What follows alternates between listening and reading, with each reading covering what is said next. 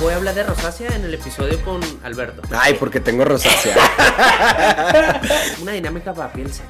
¿Ok? El orden de una rutina muy completa, desde nuestro punto de vista, va a ser un jabón, contorno de ojo, antioxidante, hidratante, bloqueador. ¿Qué jabón?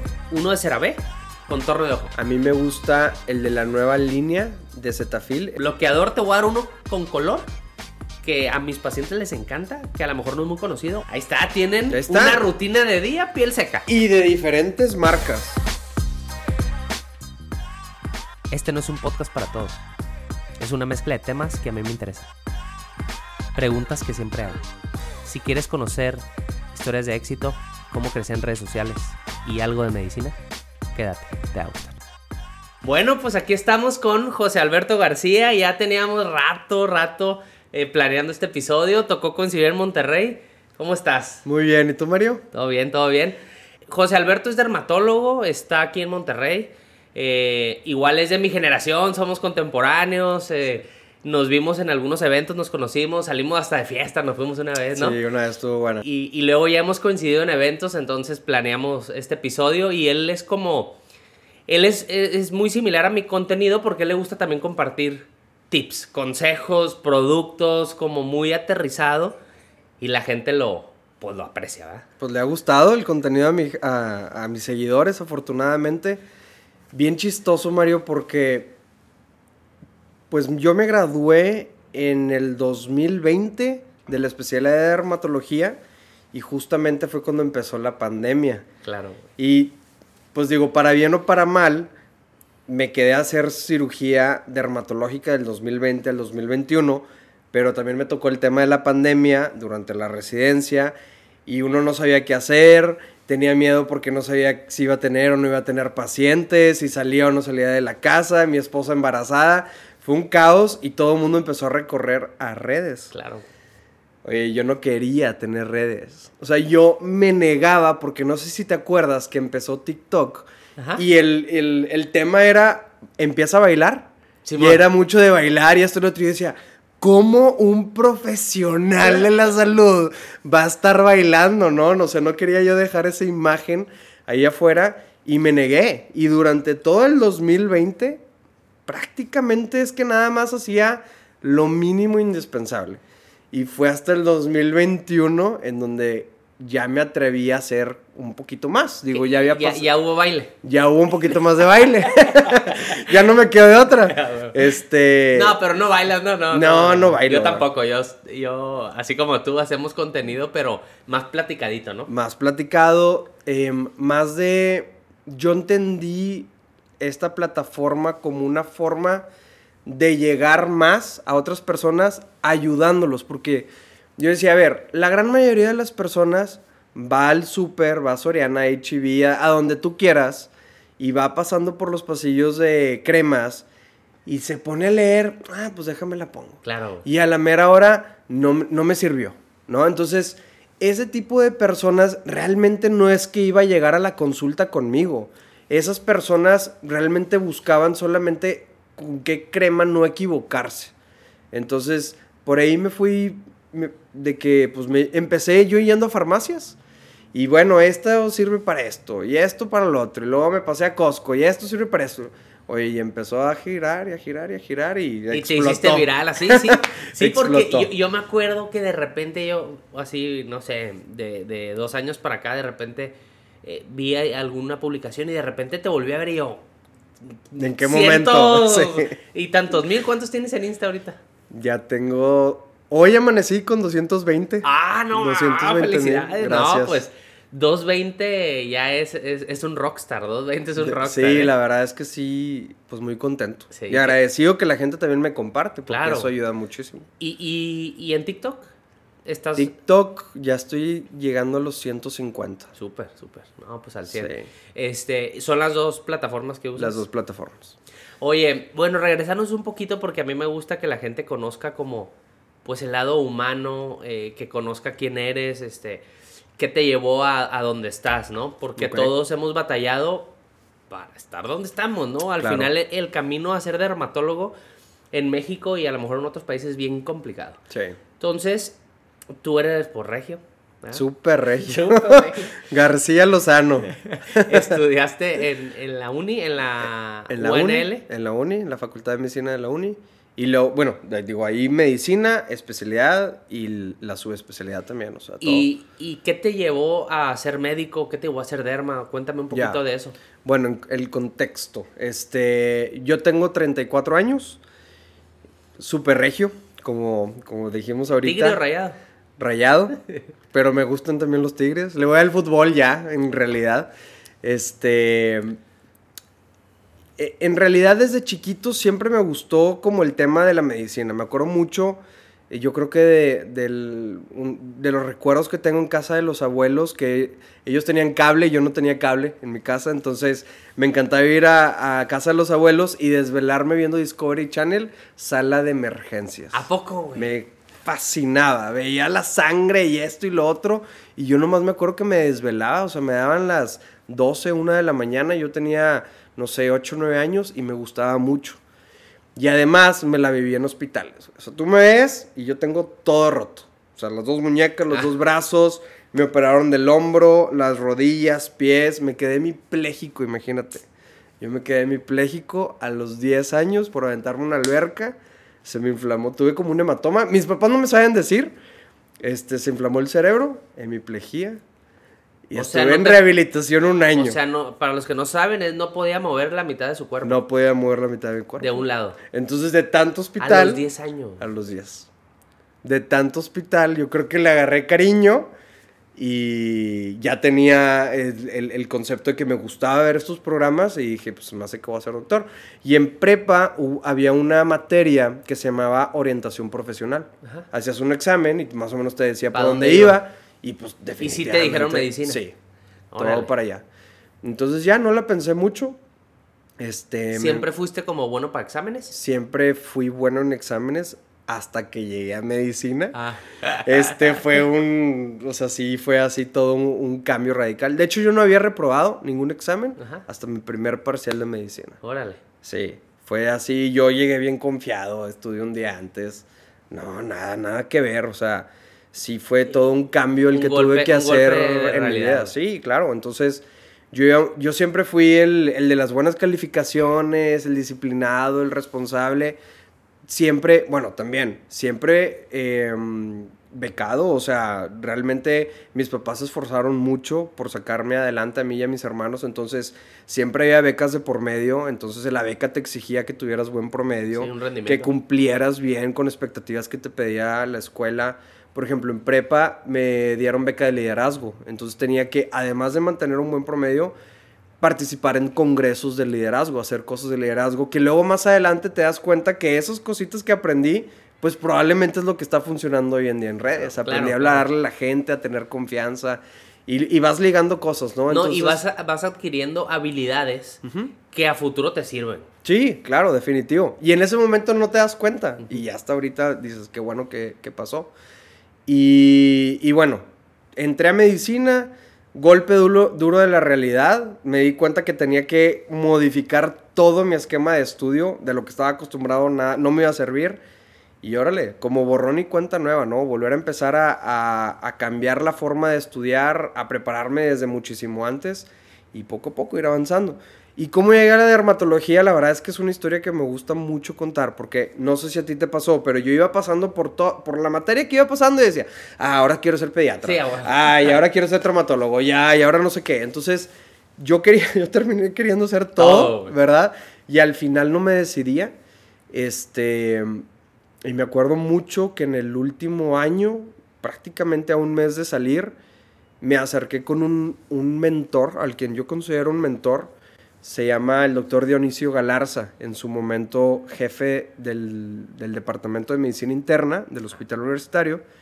Este, y le dije, ¿sabes qué? O sea, necesito que me ayudes, o sea, que me orientes porque no sé qué especialidad elegir. ¿Y, y qué, qué, cuál fue su reacción, güey, cuando le dijiste eso? Está raro, ¿no? Está que un raro, estudiante sí, llegue y sí, diga, sí. Güey, no sé, no sé qué, qué especialidad hacer, güey. Fíjate que yo creo.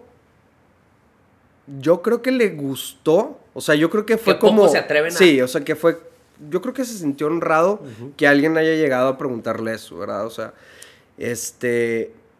y me dijo algo que, que, normalmente yo hoy aplico y se lo he dicho a, a, a, mi hermano menor y se lo he dicho a primos y a, la gente que conozco que, que, no saben qué hacer. Me dijo, pues tú qué quieres hacer de la vida. Y yo, pues, pues quiero ser doctor. No, no, no, no. O sea, ¿tú qué quieres de tu vida? O sea, ¿quieres viajar? ¿Quieres eh, salir de fiesta? ¿Quieres dedicarte nada más a, a los pacientes del hospital? ¿Quieres salirte de bodas porque hay urgencias? O sea, ¿qué es lo que quieres? Y pues realmente en ese momento, pues yo tenía 23, 24 años y no me había cuestionado tanto. O sea, yo sí sabía que me quería casar, que quería tener hijos, que quería pues dedicarle tiempo a la familia, quería que me fuera bien, ¿verdad? O sea, no batallar. Y le dije, bueno, a ver, quiero esto y esto y esto. Órale, a ver, sacamos así como el libreto de las especialidades. De todas, güey. Así. Bueno, pues, ¿quieres, ¿quieres tener tiempo para la familia? Y, salir y esto y lo otro. Adiós las quirúrgicas. Borró la mitad, güey. Vámonos, sí, o sea, vete. Cardiólogo, urgente para afuera. Adiós, o sea, ni, ni la pienses, porque estas, o sea, estas especialidades te van a demandar tiempo y van a demandar que sacrifiques cosas que tú no quieres sacrificar. Órale, afuera.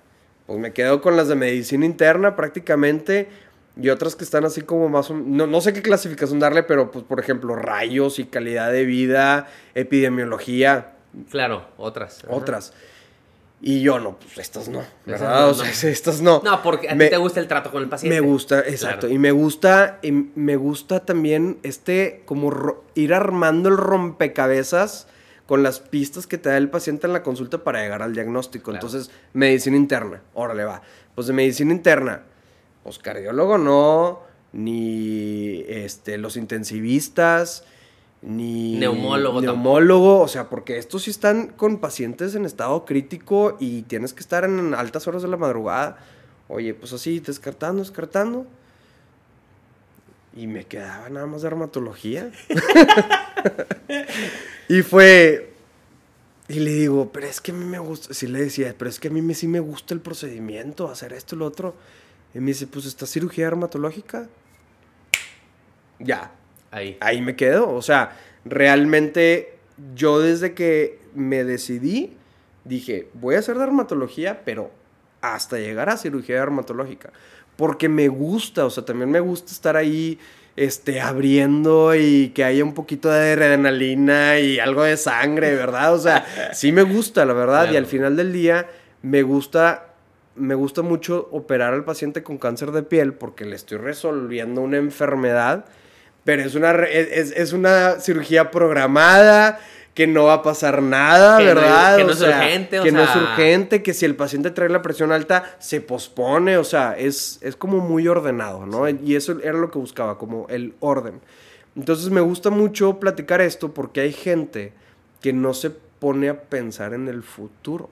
Entonces toma la decisión en base a lo que a lo mejor en ese momento le gusta, pero no está pensando más allá. Si hubiera sido por mí, a lo mejor yo tenía la inquietud de ser cirujano pediatra, imagínate.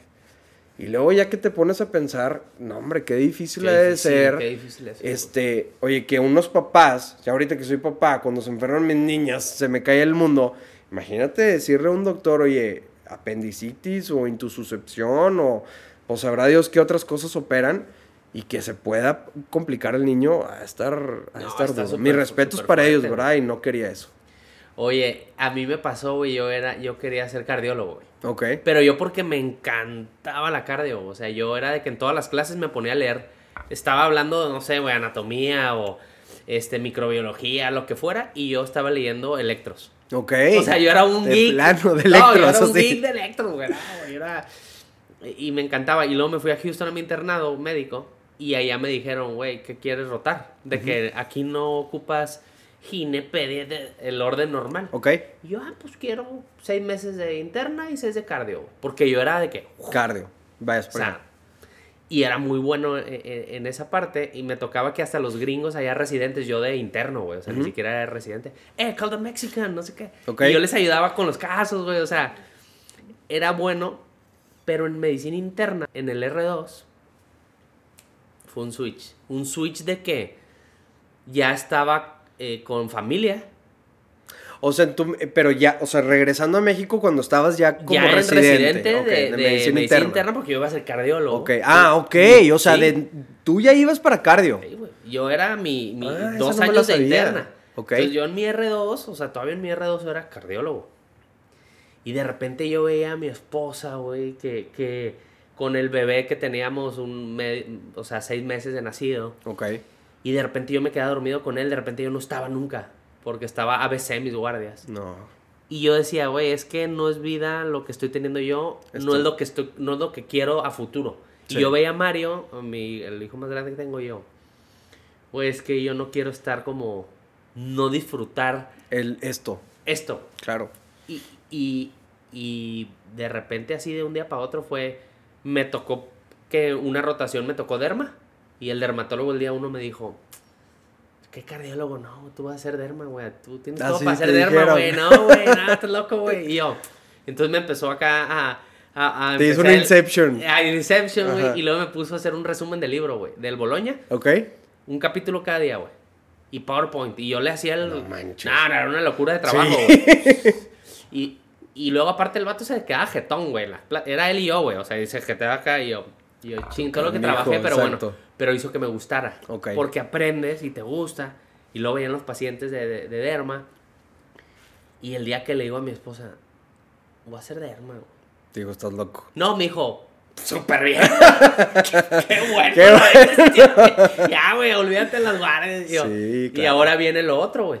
Entrar, güey. Entrar. ¿Verdad? ¿Tú cómo, cómo fue tu camino para entrar a Derma? No, estuvo bien duro. Estuvo muy duro. Fíjate que, bueno, regresando un poquito a la parte de, ya, me decidí ser dermatólogo, ¿no? Simón. Y la verdad es que de ese shock en donde en el primer parcial reprobé, sí cambié toda mi forma de ser porque dije, no, no lo voy a hacer. Entonces tengo que cambiar todo y me fue bastante bien. O sea, yo terminé siendo den- dentro de los top 20 de mi generación, promedio de 90, me sentía bien fregón. En ARM me va a ir súper bien. ¿Cómo, no, ¿Cómo me va a ir mal si estudié muy bien durante la carrera, no? Entonces, Sí, sí sé mucho. exactamente. Claro. Entonces, hasta cierto punto, cuando me decían, ¿y estás nervioso? No, o sea, ¿y vas a estudiar? Sí. Pero empezó otra, empezó nuevamente un, un tema que yo sentí como una un- cierta presión social en donde todo el mundo de que, oye, ¿dónde vas a estudiar? No, pues me voy a meter al curso de La Salle, me acuerdo mucho. Y tú, no, yo voy a estudiar por mi cuenta. Y tú, pues yo me voy a comprar este libro y este libro y este libro y voy a leer los tres. Y hace cuenta que empezaron así y, y- y yo, ¿qué hago? ¿Qué hago? ¿Qué hago? sentías abrumado. me, me sentí abrumado, pues caí en el curso de La Salle, que era donde la gran mayoría de mis amigos entraron. No, haz de cuenta que dejé de estudiar como yo había estudiado los últimos siete años porque me quisieron someter a un curso en donde era un tipo de estudio que no estaba acostumbrado y no me preparé bien. No, La realidad es que no me preparé que- bien. Que dices, por ejemplo, para que la gente comprenda un poco el concepto. Ajá. Nosotros nos graduamos de medicina Y tenemos que hacer, eh, bueno, el que quiera hacer una especialidad médica, Sí. como medicina interna, para ser dermatólogo, tenemos que hacer primero medicina interna, pasar un examen. ¿Y cuántos aplican más o menos al año? Bueno, en el año que yo presenté aplicaron como 40 mil. 40 mil. ¿Y hay mil lugares? Hay... 800. Bueno, haz de cuenta que de esos 40 mil, ponle que son. De esos 40 mil, son 8 mil que son lugares. Y de esos 8 mil se dividen según las plazas que necesita México. Por ejemplo, lo que más necesita México son ginecólogos, pediatras, cirujanos generales y médicos internistas. Entonces, haz de cuenta que de cajón, de esos 8 mil lugares, se van como 5 mil a, a eso. Digo, a lo mejor me estoy equivocando en números, pero el resto de, de lo- de los 3.000 que quedan, pues ya se van para traumatólogos y para este, otorrinolaringólogos y para oftalmólogos y para eh, radiólogos y anestesiólogos, etcétera, ¿no? Entonces, para entrar tú a dermatología, tienes que entrar primero a medicina interna. Entonces, digamos que estás de esos 5.000, ponle que son, no sé, a lo mejor 2.000 2,000. lugares para médicos internistas. Para a lo mejor 20 mil que aplicó. Para a lo mejor que 20 mil que aplicaron. Entonces, tienes que ser el top 10% de todos los médicos de México para quedar en un examen. Exacto. Para entrar a medicina interna. Y luego para entrar a derma, ya que es, Es o- es otro otro cacho, que son otros Sí. eh, internistas que ya fueron el top 10. Ajá. Y ahora compites para cinco lugares Sí, en alguna no, es- sede. eso O sea, es una... es una locura. O sea, la gente, la gente que nos ve y a lo mejor nos ve de que, ay, pues qué padre, yo quiero ser dermatólogo como Mario, le va súper bien. Gente, es más sacrificio y estrés de lo que piensan. O sea, la verdad es que somos muy afortunados en, en haber llegado aquí, a Sí. donde estamos. Porque Mu- muchos se quedaron en el camino. Muchísima, muchísima gente se, se queda eh, y, y no pasa un examen y pues en- entonces se pone a hacer otras cosas, ¿no? Que ahorita a lo mejor me vas a contar igual. Sí. Este, pero eh, sí pasa. eh, y, y luego, por ejemplo, así como dice él, eso es bien importante los que... Nos escuchan muchos médicos y me llegan mensajes de médicos que ven el podcast. Sí. Como que les interesa el área, ¿no? De, de lo que hablamos aquí. Y imagínate, eso que dices, tú eras el top de tu generación. Ajá. Yo en mi, en mi, yo estudié en Monterrey en la UDEM. Igual era top, fui como el número 6 de mi género o algo así. No, Y- pues y- tú, tú estabas muchísimo mejor no, que yo. pe- pero éramos menos alumnos, Ok. o sea... Bueno, estábamos pero más o bueno, menos igual. Era, era- éramos de un top, o sea, no se académico. iba bien, exacto. Era top. Y yo la verdad, o sea, no es por así como me sentí identificado porque yo me sentía que sabía mucho, güey. Cuando entras a medicina interna, la especialidad, yo me acuerdo que el primer día yo me quedé, No sé nada. no sé nada. sí. ¿Qué es esto, güey? Soy un ignorante. Sí. Y entonces yo me puse a ver y dije, imagínate, si yo me sentía el más inteligente del mundo, güey, era top en mi gene y no sé qué. Y llego aquí y digo, y, sé, y yo siento que no sé nada, güey. ¿Cómo se sentirán los que iban bien mal en la escuela, güey? Ajá, exacto, claro. O sea, y, y cuando ves un especialista, sí es como a la bestia. O sea, el camino que hizo tiene un mérito bien Tiene un canijo, mérito güey. muy canijo. Porque es, es un, está bien pesadito eh, hacer una especialidad, la verdad. Sí, es, es muy complicado, es mucho sacrificio. Pero se disfruta. Sí. Digo, todo se disfruta al final. Todo se disfruta. Bueno, regresando al contexto, entonces cambié mi forma de, estudiar y la verdad es que al final del día no me fue bien. No me fue mal porque sí pasé el examen, porque la gente como que, ¿y por qué no quedaste? Pues es que no me alcanzó el puntaje, pero, pero pasaste. Sí, sí pasé. Pues es que también para el contexto de la gente, en su momento a nosotros nos tocaba que, por ejemplo, me acuerdo mucho, para medicina interna, el pase del año en el que yo presenté, creo que era 72.5. Ok. De calificación. De calificación. Si tú sacabas 72.5 o más, muy probablemente ibas a tener un lugar. ¿Ok? Bueno, yo saqué 71.8. Y entonces me acuerdo que me- recibí la calificación, lo vi y fue. Ya valió. Vale agua fría, güey. Y volteaba a ver a la gente de mi generación que no había estudiado durante toda la carrera, saltando de la emoción, porque habían aplicado para otra especialidad y habían sacado un 77 o 76. Y yo decía, ¿cómo es posible que este pelado, que yo sé que no estudió tanto, ni se esforzó tanto como yo, y se quedaba dormido en las guardias y esto y lo otro, le haya ido mejor? Claro. No, pues hace cuenta que fue muy duro porque me creía don chingón y a la mera hora, pues al- en, en- en el momento que me tenía que ir bien, no me fue tan bien. Y entonces caí así como que de picada y, hasta cierto punto de depresión y arrepentido de, oye, me esforcé tanto tiempo y no voy a hacer nada. ¿Y qué hago? ¿Vuelvo a presentar o no vuelvo a presentar? ¿O me quedo con mi 71.8 y en la segunda vuelta me A mandan me a, a, medi- a- no sé, a, donde sea, ¿verdad? Este, lo tomo o mejor me espero un año, vuelvo a presentar y vuelvo a, buscar algo aquí en Monterrey. Fue duro, fue duro ese año. Este, hasta cierto punto de, de- dejé de, de buscar la especialidad y dije, bueno, pues me hago una administración en, en hospitales, Claro. una maestría en, en administración de hospitales y me voy por esa área. Me metí a trabajar en la parte de administración y yo creo que fue un- una parte muy de mucho aprendizaje que no me di cuenta hasta tiempo después. Otra Oye, vez. Pero luego yo hice un examen en los steps gringos. Ok. Y pasé, hice un examen más. Y lo pasé, pero raspando por una pregunta, güey. Ok. Mi sueño, como sabes, era ser cardiólogo, güey. Ujú. Con ese puntaje ni a madrazos quedó. Nunca. Con ese puntaje Sí. era para medicina familiar. Que no está mala, ya me gustaba, ¿no? Pero al final ahí fue un golpe para mí y dije, güey, no voy a poder hacerlo, ¿ok? Y por eso hice el ENARM. Ok. Y dije, bueno, voy a hacer el ENARM, voy a estudiar. Y, y al final, pues ya quedé en medicina interna. Dije, ya ni modo, mi sueño de Estados Unidos, ahorita pausa. Vamos a Voy a hacer medicina interna en México y se acabó, ¿no? Y mira dónde estamos ahorita, grabando un podcast siendo dermatólogo. Exacto. Cambiaron las cosas, sí. Con, con, con- aquí hay más de un millón de seguidores en Instagram, sí.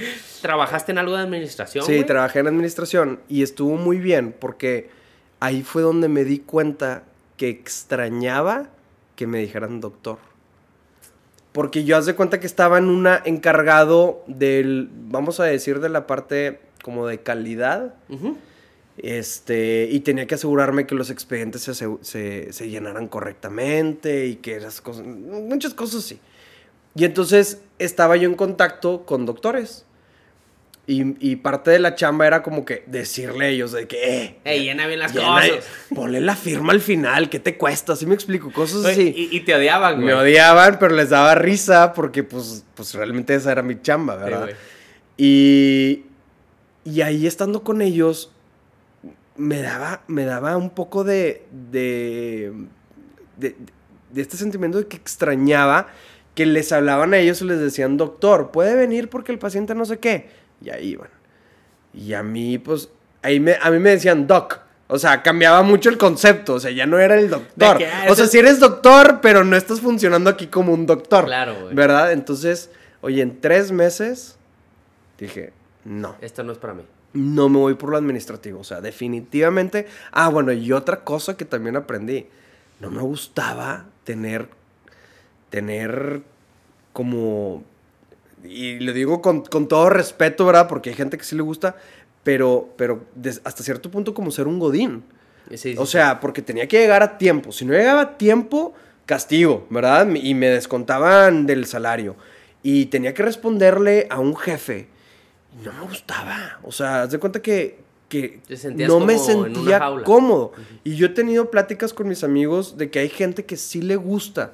O sea, le gusta eh, el, el no tener que preocuparse de nada más voy a un trabajo, hago mi, tra- mi chamba bien, me voy a mi casa, listo. Recibo mi quincena o recibo mis bonos o X y está perfecto. A mí en particular no me gustaba.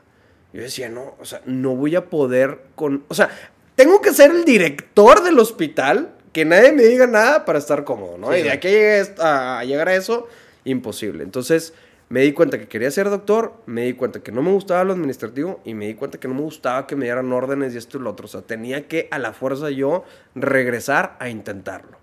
Entonces fue otra vez un año más de estar jalando de 7 a 7, salía del trabajo y me iba a estudiar. Y estudiaba de 8 a 10, 8 a 11 todos los días, descansaba el sábado y domingo estudiaba de 8 de la mañana a 12, 1 del día. Un año. Duro. Y la verdad es que es bien difícil ser así de disciplinado de que trabajo 12 horas, estoy bien madreado y me pongo a estudiar más y domingo estudio. eh, eh, es difícil. Sí, sí fue muy duro. Algo que ayudó mucho es que en ese entonces mi novia, actual esposa, había quedado para el R1 de, de anestesiología, perdón. Entonces ella teniendo guardias ABC estaba destruida. O sea, no quería hacer nada más que quedarse en casa viendo movies o simplemente dormir. Entonces, hasta cierto punto me ayudó a mí a no tener que sentirme hasta cierto punto comprometido de que, oye, vamos a salir hoy o nos desvelamos o esto o lo otro. Y ella también se enfocó mucho en apoyarme. La verdad es que desde que somos novios, pues me ha apoyado muchísimo. Y, Y fue tu sugar. y- no, no, no, no. La verdad es que, no, parte de en donde estoy es por ella. o Claro, sea, tengo, claro. que, tengo que aceptarlo. Y, y bueno, pero de ahí entonces agarré la disciplina y se logró.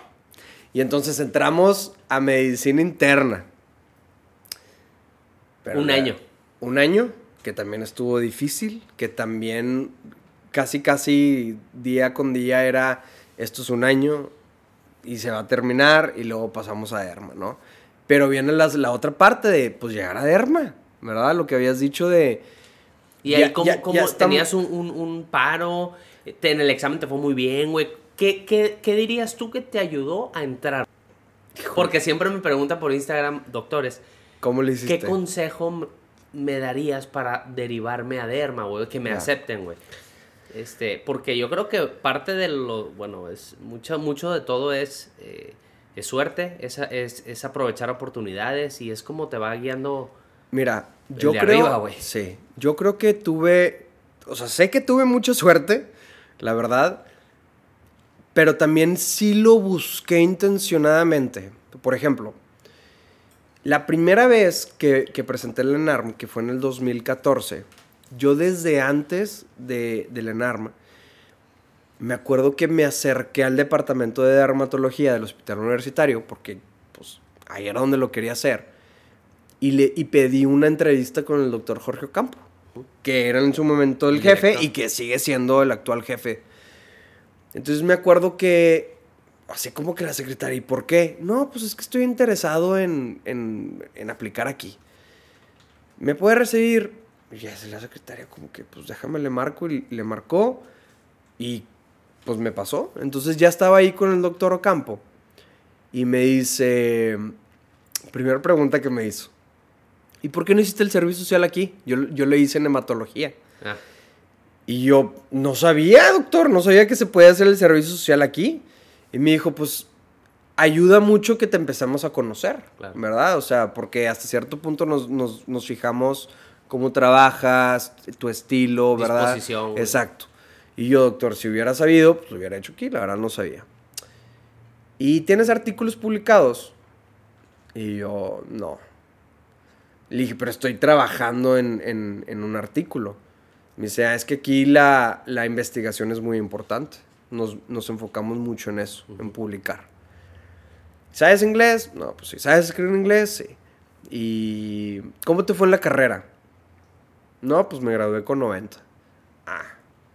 Porque aquí nada más aceptan a los mejores. O sea, como que te das dando cuenta como que lo que van buscando ahí en el departamento. Y la verdad es que sí, o sea, a- al menos ahí en el, en el HU puedo afirmarles de que la gran mayoría de los que entran ahí tienen muy buenos promedios. claro. Entonces, no quedé en el primer en, el, ENARM. en el primer ENARM, pero haz de cuenta que en ese servicio social terminé publicando dos artículos. Entonces, pues hace cuenta que no quedé, pero empecé a hacer check marks en, en cosas que yo ya sabía que ahí buscaban. Entonces, bueno, el promedio de medicina lo tengo, publicaciones ya lo tengo, el inglés ya lo tengo. Y me enfoqué en ir varias veces. Haz de cuenta, el, si en el 2015 me enfoqué en ir varias veces otra vez de que, doctor, ¿se acuerda de mí? Sí, sí me acuerdo. No creo que se acordara de mí, Ah, pero, bueno que no, güey. pero me- lo que yo estaba buscando es que en la entrevista dijera, Ah, este es el vato que siempre venía, güey. este es el güey que no dejaba de venir, ¿verdad? O sea, que supiera que estaba buscándolo, o sea, que realmente había mi intención. Yo creo que la gente aprecia mucho cuando la gente lo está así buscando y buscando, que dice, a ver, este güey, pues, ¿qué trae? O sea, ¿por qué lo, lo, está, lo está buscando mucho? Entonces, yo creo que eso me ayudó. O sea, la suerte, que me fue muchísimo mejor en el siguiente NARM, que ya me medio me conocían ahí, porque ya habían visto mi cara. Y pues también que al Y la final... entrevista, güey. Y la entrevista, y también que ahí ponen un examen interno. Entonces, digo, no sé cómo le fue al resto de las personas. A lo mejor me fue muchísimo mejor a mí en ese examen interno y a los otros no, y, y por default les de cuenta que yo quedé. No lo sé. Pero lo que sí sé es que me enfoco en chingale, chingale, chingale, chingale hasta que quedo, ¿verdad? Este, yo creo que por ahí va. O sea, a mí también se han buscado, o sea, varias gente me ha, me ha preguntado, oye, ¿cómo le hago? Y ahí les digo, investigación, ponte a, a hacer carteles en Y- congresos. Y, y todo se traduce en, en pequeños esfuerzos en la dirección correcta, güey. Sí. Y es trabajo constante, güey. Porque nada en la vida es gratis, nada es fácil. Y si tú quieres romperla, tienes que chingarle, güey. O sea, no hay nada No hay que te, otra. va- te van a, a regalar las cosas. No existe. No existe. Eh, y el trabajo bien hecho, pues va a tener una recompensa, güey. Sí. Este, entonces, eh, está bien perro eso, esa, esa que tú dices, yo fui similar, yo molestaba a la, a la de Guadalajara, güey. Ok. A la, a la, la doctora Marisol es la que a mí me, me, me dio la mano y me dijo, te acepto, güey. Ok. Y yo era el enfadoso que marcaba por teléfono, me presentaba, llegaba, así como tú, güey, justo, De ir, de ir, de, De ir Buscarlo. y, y- y, mm, igual antes de la entrevista dije, tengo que tener una publicación, güey. Igual me puse a hacer publicación antes. Eh, el ENAR me fue, pues, no tan espectacular. Entonces yo sabía que el ENAR no era mi fuerte ahí. Pero dije, me voy a poner a hacer publicaciones, voy a hacer otras cosas de mi currículum que te- que que me te que Sí. cuando compare currículums diga, Sí. este güey a lo mejor no le fue muy bien en el ENAR, pero Ve mira, hizo esto, esto, esto, esto. Exacto. Y en la entrevista ella me dice, es que yo vi como que tú tenías una chispa, güey. Tenías algo diferente que dije, va a ser un- una buena, va a ser un buen alumno aquí. Sí. Y al final, ella me dice, la entrevista hizo que tú, en tu- Que eh, te quedaras. Súper bien. Entonces, eh, pues, pues muy bien, muy bien la, la historia. Bueno, y hablando del, de- del esforzarte, porque mucha gente me pregunta del famoso 5 AM Club que tengo. Tú, tú a las 5 de la mañana Sí. subes una historia. ¿Cómo, cómo empezó eso? ¿Cómo empezó? Mira, no lo busqué, pero se, eh, yo creo que se acopló a lo que necesitaba. Tengo una niña que en dos semanas cumple tres años y tengo una segunda niña que tiene un año seis meses. Entonces, cuando nació la segunda, la mayor, por así decirlo, tenía un año Un año, y un año, un año cinco, un año seis, no sé. Y haz de cuenta que mi casa se volvió un caos. O sea, se volvió el no vas a dormir, no tienes tiempo de nada, dedícate a chambear, a regresar y atender a niñas. Se acabó. Y luego además tuve, tengo dos niñas hermosas que no les gusta dormir. Y entonces no dormía.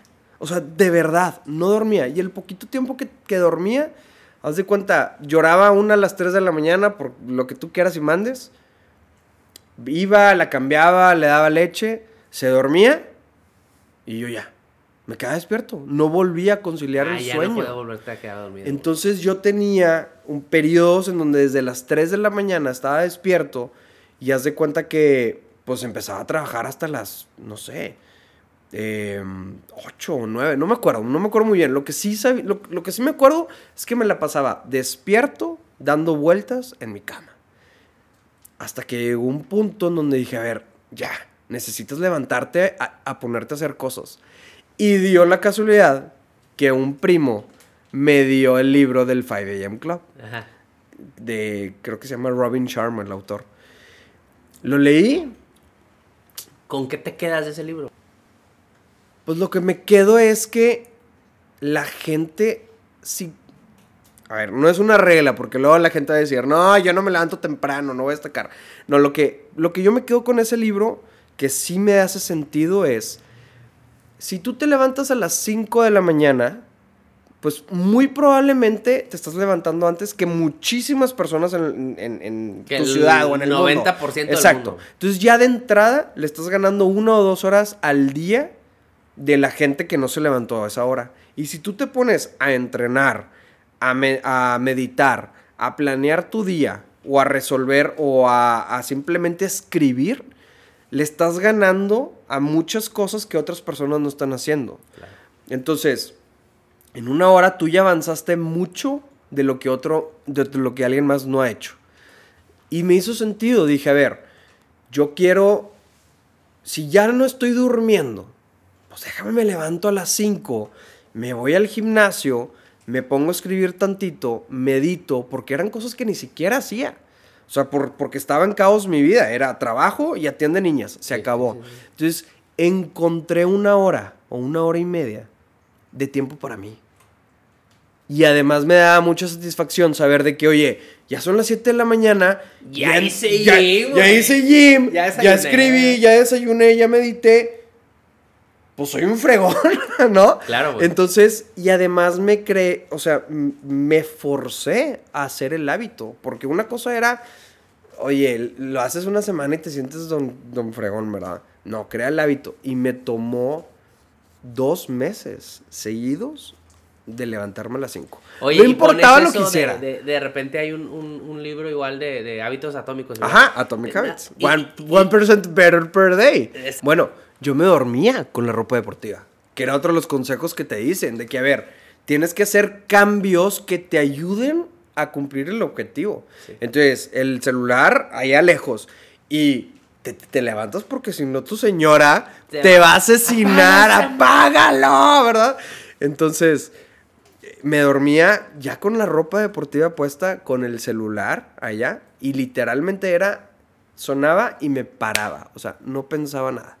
Era, te levantas porque te levantas, no importa si había tenido el juevesitos o la cenita, el socialito, te levantas. Órale. Estuvo, estuvo pesado, ¿Cuánto pero lo llevas, logré. güey? Llevo oficialmente un año, tres meses. Órale. Hay un cuate que se llama Tim Ferris que escribe, te lo recomiendo mucho sus libros. Y él, él hace mucho meditación, él, él igual practica levantarse temprano. Y eso que dices que le ganas horas, güey. Le ganas, ganas horas, a- horas. A, a- a la competencia, güey. Sí, ¿no? es que es. Sí, oye, pues. Digo, no, no, no te sé decir mucho, pero por ejemplo, eh, Cristiano Ronaldo, que era el primero en llegar a, a entrenar y el último en irse, Claro. ¿verdad? O Michael Jordan, ahí está el documental en donde él estaba practicando solo, solo. Y este. Este Pues- Michael Phelps decía, él entrenaba de lunes a domingo, güey. Y normalmente el de la natación lo hacía cinco días a la semana. Y él decía, güey, es que si yo le doy tres horas el domingo y tres horas el sábado, son seis horas que les gano a mis rivales por semana, Ajá. por mes, Por año, por año. sí. Y eso me hizo estar donde estoy, no nada más porque nací siendo... Sí, claro. No se trata solo de tener habilidad. Y es eso, es, es trabaja duro constantemente, porque ahí está la competencia, ¿verdad? O sea, la competencia está trabajando también duro. Necesitas trabajar tú más duro que la competencia para, pues, para ganarle, Claro, realmente. Es- Este, y aquí la competencia no... no Es contigo Es mismo, güey. conmigo mismo, Claro. realmente. O sea, sí estoy en una posición súper diferente a lo que estaba hace dos años. O sea, he, avanzado muchísimo como persona en, estos, en este tiempo. Y no lo, digo, no solamente esto, pero definitivamente levantarme a las 5 de la mañana me ha ayudado mucho a mí. Ahora hay gente que me dice, no, tú estás loco, yo prefiero desvelarme.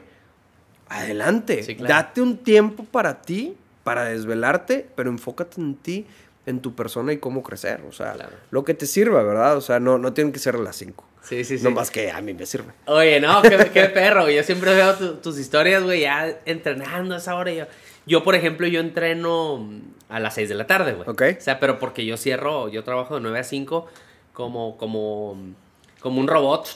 Y a las 5 se acabó ese... Adiós. Adiós. An- antes no, antes yo iba de, de 8 a 8. Ok. Y empecé a subir mucho de peso, güey. Me dio ansiedad. Empecé con taquicardias. Fui al cardiólogo, me hizo un holter, güey.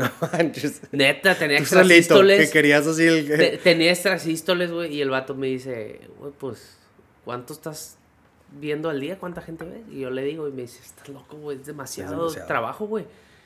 ¿Y, ¿Y de qué te sirve? Y yo, de nada, güey. Entonces dije, ¿sabes qué?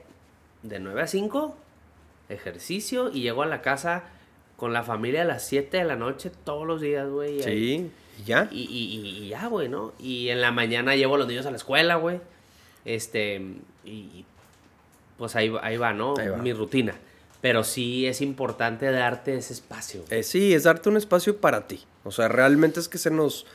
Mira, y como doctores, que a veces se nos, se nos olvida que también nosotros necesitamos nuestra atención y nosotros necesitamos nuestro cuidado, porque a veces lo damos este, todo por los pacientes con mucho cariño. Por cierto, hoy es Día del Médico. Ah, sí. Hoy es Día del Médico, así que si no nos han dado regalos, nos pueden enviar el regalo. No, no se crean.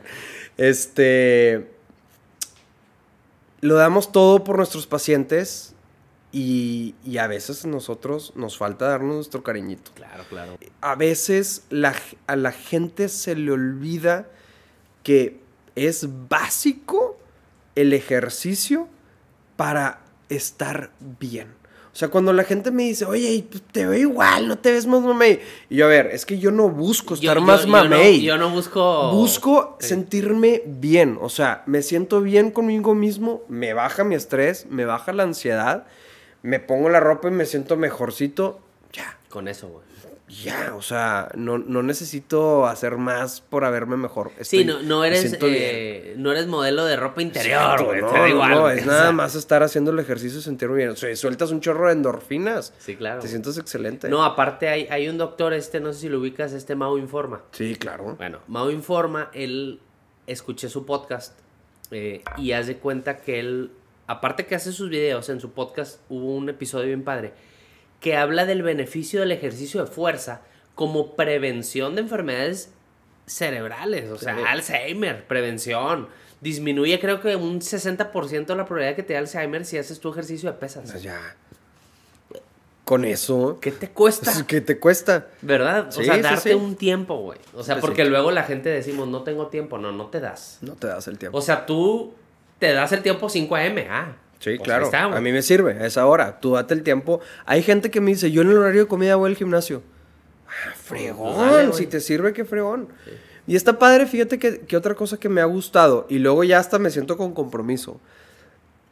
Ya, hay- ya tengo un grupito de seguidores que también se levantan a las 5 a.m. Ah, qué cool, güey. Y está padre, porque haz de cuenta que muchos me dicen, doctor, yo lo empecé a seguir y empecé a seguir, o sea, también de levantarme a las 5, muchas gracias, y, se siente muy bien. Y luego ya me siento con el compromiso de que si no voy, Sí. me reclaman. Hay unos, eh, doc, no fuiste hoy.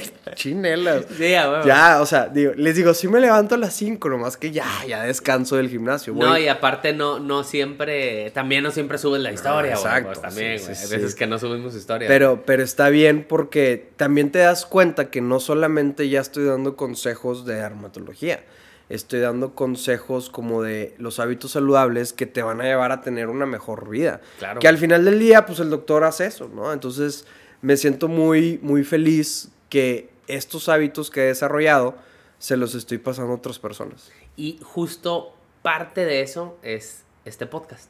Justo porque ya ahorita estamos, yo a la fecha de hoy he entrevistado a puros dermas. ¿Ok?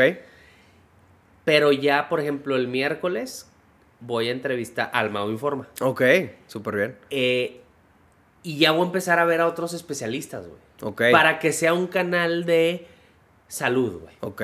O sea... Está bien. Y, y que conozcan la historia detrás de, de las De cada personas. quien. Porque a mí me gusta mucho y me motiva mucho conocer el- cómo llegaron a donde están todos. güey. A mí Claro, se me hace claro. bien padre esas No, historias y, y- que compartan tips, güey. Y seguramente todos te van a platicar muy similar a lo que todos vivimos de, de nosotros, al menos los mortales, ¿no? Como, el- como me gusta decir, de que fue a base de esfuerzo y fue a base de mucho estrés y fue a base de llorar y gritar y lo que tú quieras y mandes porque no, no es un camino fácil. Y estuvimos Es muchas veces realidad. a punto de tirar la toalla. Muchas veces. Y ahí está el otro interior que dice, no te vas a rendir, güey. Sí. Y, Sí. y a darle, güey. Tienes que darle, o sea, no, no queda de otra, o sea, tienes que esforzarte todos los días. Justo hoy estuve, estuve con, desayuné con mi mamá y le digo, mamá, me siento bien cansado. Y me dice, ¿qué quieres que te diga?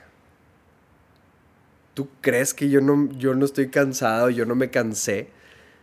Y yo, "Ah, pues sí, o sea, la, la gente se cansa, pero la gente se tiene que esforzar. Si tiras la toalla, pues ya, o sea, Oye, lo bueno, o sea, lo bueno que no te dijo, te ves cansado. sí, ya sé. Puta, eso es lo peor que me pueden decir Sí. a mí. De repente llego yo, según yo, dormí bien fregón y me veo Sí. muy guapo. Y chingada. y, Sí. que, Oye, te ves bien cansado, chingas. Tú sí, no Ya manches. me arruinaste el día, güey.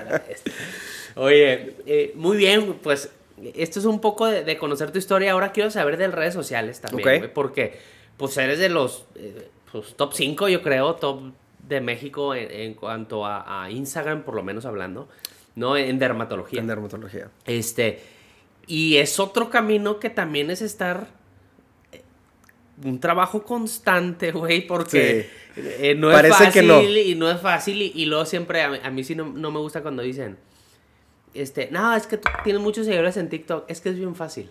¿De dónde, güey? ¿De dónde es fácil Sí. hombre? Pero ya no, no les voy a contestar, eso ya el que escuchó el podcast ya sabe que eso pienso. Pero normalmente es como, de que me río, sí, güey. De que, pues, si tú No, supieras, mi niño. exacto, no no, sabes. güey, no, no sabes. Es un, es un chingo de horas extra. Este, tú, primero no querías hacer videos, güey, ¿no? Este, y luego empezar, ¿cómo nació la idea, güey, de ir a un súper? Ok. Que eso es lo que a ti te pegó al principio, ¿no? Sí. De ir a un súper y decir, güey, esto, o sea, ¿se fue a ti, fue a tu esposa, fue... Mira, ¿Cómo fue? fue. Ok, me voy a regresar un poquito. Entonces, yo no quería hacer videos. Em, ya estamos en año 2021. Me di cuenta que estaba funcionando hacer videos. O sea, que mucha gente, oye, se viralizó. ¿Quién sabe qué persona se viralizó? Y ahora es súper famoso y ahora tiene un chorro de lana. Y yo decía, ay, a lo mejor sí, sí tengo que darle por ahí, ¿no? Sí. Y no fue tanto el, el tema del dinero, fue más que me di cuenta que muchas personas sí empezaban a buscar a través de redes. Claro. O sea, olvídate la sección amarilla, que era lo de antes, ahora abre Instagram o abre TikTok y, y checa quién es la persona. No, y cada vez menos hasta en Google. Sí. O sea, yo, sí, por sí, sí. ejemplo, y seguro te pasa, vas a un lugar de viaje, yo ahora escribo, no sé, tengo que ir a Singapur, tengo que ir a Berlín, o sea, donde sea, tengo que ir a Monterrey. Yo en TikTok escribo things to do in Y ya te y veo un video de cosas. alguien, güey, que... Y dices, mira, se ve el padre ese lugar. no sé qué. Sí. Y ya Google ya ni me meto. Sí, sí, Entonces. Es un buscador. Me di cuenta que ya, la gente estaba buscando a través de estas plataformas. Y dije, ok, si estoy dejando pacientes por no tener bien estas plataformas, ¿no? Entonces dije, a ver, entonces estas plataformas se tienen que volver mi carta De presentación. de presentación. Entonces, a ver, ¿quién es José Alberto y qué es lo que quiere presentar, ¿no? Entonces empecé a buscar a, unas, a, una agencia de marketing que mm, he estado con ellas desde entonces y me empezaron a como que guiar un poquito. Mira, lo que está en, de, trend- de tendencia es esto. Órale, pues hacemos esto. Pues no, no pegó tanto. Y bueno, a ver esto. Y no, no pegó. Oye, y esto. Híjole, no me siento cómodo. Y así. Y la verdad es que me ayudaron porque decían, es que doctor, preguntan de qué productos y esto y lo otro. Y la verdad es que yo creo que fue idea de estas chavas, porque son dos chavas las que me ayudan, que me dicen, ¿y si vamos a una farmacia? Wow. Y yo, pues vamos. Primera vez que escucho que una agencia de marketing Sí. da buenas ideas. Sí, bueno, o sea, he estado con ellas desde entonces y vaya que me han buscado de otros lugares y les digo, a ver, No las muevo por nada. No, claro. me siento muy cómodo con ellas, afortunadamente. Y, y en parte a, a lo que he crecido, pues es- ha sido también por, por lo que me han ayudado. Claro, ¿no? Y hay que reconocerlo. Entonces, em, fuimos a una farmacia y, pues, ¿qué digo? Y pues, eh, pues tampoco sabíamos, ¿verdad? Pues agarré este producto de que si tienes canas, tómate esto. Y agarré este producto. Y si tienes piel grasa, usa este jabón. Y así. Y empecé a ir, oye, y más views, y más likes, más, más. Total, hasta que un video se viralizó. ¿Te acuerdas cuál fue tu Sí, primer video? claro, claro, ¿Sí? claro. ¿Y, y cómo- cuál fue? este, ¿se vale decir marcas? Todo, güey. Aquí, mira, no hay patrocinio de bueno, güey. De hecho, Excelente. al ratito te va a preguntar Ya. marcas y tú vas a decir lo que quieras. Perfecto. Em, estaba contestando una pregunta, creo, de, de alguien que había hecho un TikTok, de que algo para manchas en la cara. Y agarré, acababa de salir la línea de Bioderma, la Pigment Bio. Ajá. Entonces fue así como un- un- una pasada en video de los diferentes de jabón, el suero, la crema y así. Y fue muy sencillo. Si tú tienes manchas en la cara, puedes utilizar estos productos. Punto. Y Seis segundos el video. pues ponle, no sé, a lo mejor 10, ponle, Pero, pero, o sea, nada. mini, y ni siquiera hablé yo, ¿verdad? O sea, si tú tienes manchas en la cara, esto te puede servir. Y lo pasé. Bueno, haz de cuenta que ese día tenía, no sé, te voy a inventar un número, 6 mil seguidores. Bueno, al día siguiente abro TikTok, digo Instagram, 15 mil seguidores. Y yo fue, a ver, a ver, a ver, ¿qué pasó? ¿Qué pedo? ¿Quién filtró una nud mía o qué? o sea, este, oye, y, y haz de cuenta que le picaba refresh, Mario, 16 mil. Pasaban dos horas, 20 mil. O sea, en un día de, de 6 mil subió como a 30 mil. Y continuó. Ese- continuó, ese- ese- sí, mismo. ese o sea, mismo. Y entonces la gente. Y todo el mundo, ¿y qué pasó? Y esto y lo otro. Y yo, pues se viralizó un video. Y fue que, ¿pero por qué tantos seguidores? Y yo, pues no sé. Ya después te das cuenta que yo tenía ya un año haciendo videos. Y yo me supongo, esa es mi teoría, que la gente le llegó mi video y era, a ver, ¿quién es doctor José Alberto? Y se mete el perfil y entonces vio mi carta de Y ve presentación. todos los videos. Y dice, ah, mira, da buenos consejos, oye, y esto y lo otro. Y entonces no solamente compartió ese, compartió otros. Y se fue. Y entonces, en, en un periodo de tres meses de tener seis mil, llega a los 100 mil. No, mames. En tres meses. No, claro, estaba súper contento, ¿verdad? Y luego llegaba la gente y, oye, ¿qué hiciste? ¿Compraste seguidores? ¿Y eso hace cuánto Yo, fue? "No". Eso fue en, en octubre, eh, Del en año octubre pasado. del 2022. Entonces, en un periodo de tres meses, 100 mil seguidores, güey. Es una locura, Es güey. una locura. Pero no se hubiera logrado si no tuvieras todos los videos atrás que daban información de valor, güey. Exacto. O sea, porque vieron, güey, este vato da consejos chidos. Lo voy a seguir, güey. Sí. ¿No? Entonces, eso es súper importante. Sí, güey. este. Y, y es lo que la gente, pues cuando me preguntaba, ¿y cómo le hiciste? ¿No? O sea, ¿compraste seguidores? ¿Qué hiciste? Nada. O Sí. sea, tenía un año esforzándome día con día creando videos. Y luego la gente ya los vio y dijo, ah, pues, déjame lo sigo. O sea, Claro. seguramente va a seguir sacando eh, muchísimo más videos. Y luego, algo que, que me gustó mucho fue que me llegó un paciente por redes. Y esa persona, la verdad es que me ayudó todavía más porque me dijo que él a la hora de estar buscando dermatólogos con quien ir, me dijo, es que cuando te vi, me inspiraste confianza. O sea, me, me dieron ganas de ir a platicar contigo, a conocerte. Me dijo, te viste alcanzable. Y se me hizo una. Se me hizo muy bonito porque justamente era lo que yo quería demostrarle a la gente. O sea, que soy una persona completamente normal. O sea, sí, soy doctor, soy dermatólogo, atiendo enfermedades de la piel, pero igual soy una persona normal como todos, ¿no? Entonces, y eso, por ejemplo, si tú ves mi Instagram, pues está mi perfil con, digamos, con mi tarjeta de presentación, los videos, las fotos, los consejos que normalmente doy. Y en las historias comparto un poquito de quién soy yo en, mi vida, ¿no? claro. Entonces, pues que el gimnasio y que voy a la escuela a llevar a las niñas y que estoy aquí con mis amigos o el sábado en la piñata, ¿no? Con las niñas y Frozen y Sí. lo que sea.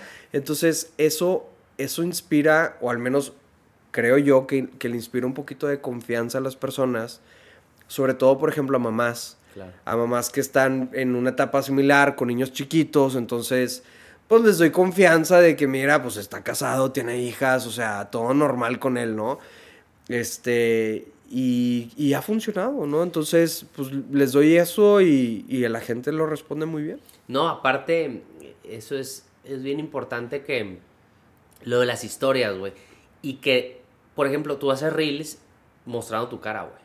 ¿Sabes? Sí. Porque luego la gente se tiene que sentir identificada con el humano, güey. Que te medio conozca, porque pues te medio conoce, ve tus historias, pero luego llegan a la consulta y ahí se dan cuenta que, güey, es el mismo. Sí, sí, igualito, claro. la De hecho, muchos pacientes me dicen, estás igualito a los videos. Sí. Y yo, pues soy yo. Sí. Así les No, digo. a, a mí me dicen en, en consulta de que no, hasta afuera se escucha tu voz este o, o- o entran de que de que nada más escucho risas por todos lados de que de que güey es igual los videos y yo Sí. justo güey Pues o sea claro, eres tú.